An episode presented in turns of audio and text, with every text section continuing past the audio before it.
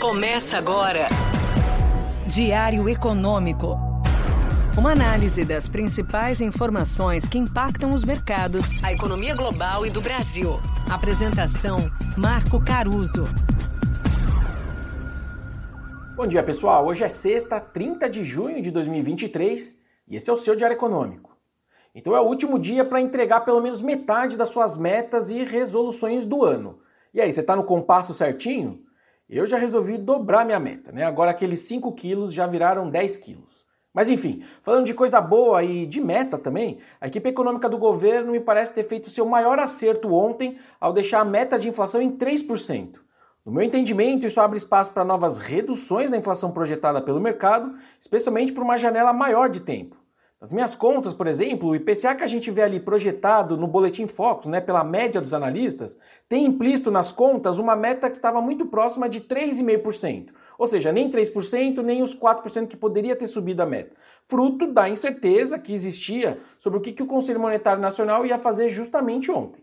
De fato, assim, não é coincidência que as projeções de inflação começaram a piorar justamente a partir de meados de janeiro, quando o presidente Lula mencionou a possibilidade de subir a meta pela primeira vez. Só que agora, consolidado que fica em 3% a meta, essas estimativas tendem a cair, na melhor das hipóteses, esses 0,5 de diferença, né, de 3,5 em direção a 3.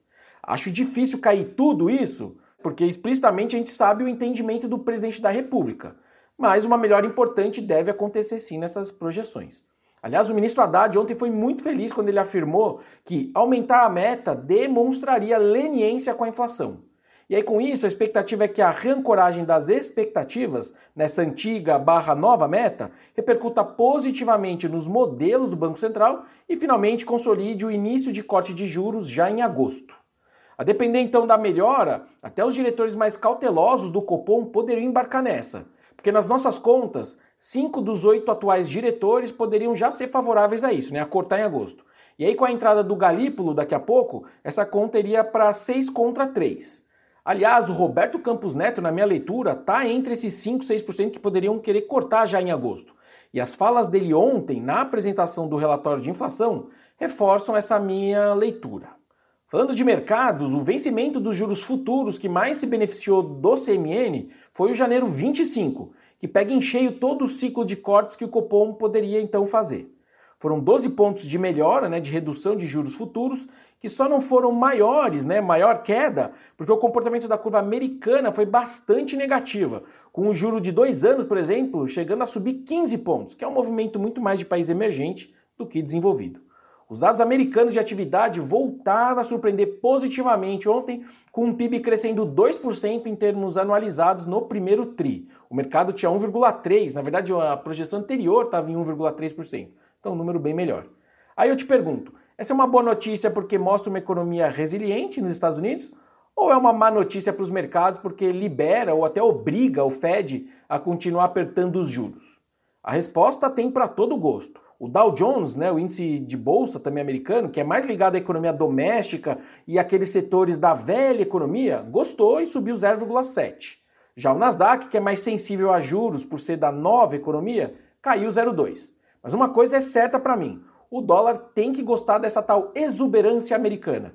Vejam, por exemplo, que o Ibovespa, né, como bom representante de uma bolsa de velhos setores e também cíclico, foi muito bem obrigado. Valorizou 1,5%, puxado por bancos e commodities, mas também por consumo por conta do CMN. Já a nossa moeda ficou no meio do caminho e fechou pelo terceiro dia seguido perdendo para o dólar. Além da força da moeda americana lá fora, com esse bom crescimento econômico, tem a perna dos juros para baixo aqui no pós-CMN.